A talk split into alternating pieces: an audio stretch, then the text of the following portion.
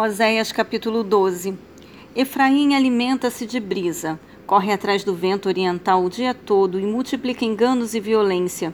Estabelece pactos e acordos com a Assíria e manda azeite para o Egito.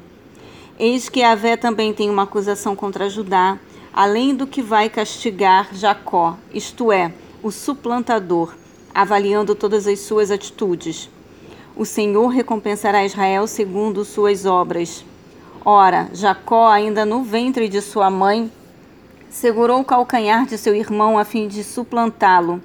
Mais tarde, como homem, lutou com Deus. Ele lutou com o anjo e recebeu a vitória. Chorou e suplicou a seu favor. Em Betel encontrou a Deus e ele conversou com ele. Sim, Elohim, o Senhor dos exércitos, e Yahvé o seu nome.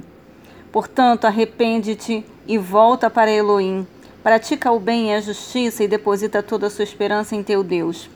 Como os descendentes de Canaã, mercadores que usam balanças enganosas e apreciam a extorsão, Efraim orgulha-se e exclama: Certamente me enriqueci, adquiri para mim grandes propriedades. Não encontrarão mal nem pecado algum em mim, em todo o meu trabalho. Mas eu sou Yahvé, o Senhor, teu Elohim, Deus, desde a terra do Egito. Eis que vos farei voltar e habitar em tendas, como nos dias de vossas solenidades, festas fixas. Na época eu mesmo falava aos profetas, dava-lhes muitas visões e por intermédio deles falava em parábolas ao povo. Oh, como Gileade é ímpia! Sua gente não tem valor algum. Eles sacrificam bois em Gilgal, mas os seus altares são como montes de pedras depositados sobre os sulcos nos campos arados. Jacó fugiu para a terra de Arã. Israel serviu em troca de uma mulher.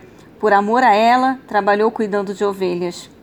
Mas Iavé libertou Israel do Egito mediante um profeta que zelou e cuidou do seu povo. Efraim, com seus pecados, amargamente inflamou a ira do Senhor. E por isso, Iavé fará cair sobre ele a culpa de todo o sangue que derramou, e ainda os abandonará, pagando assim o desprezo que deles recebeu.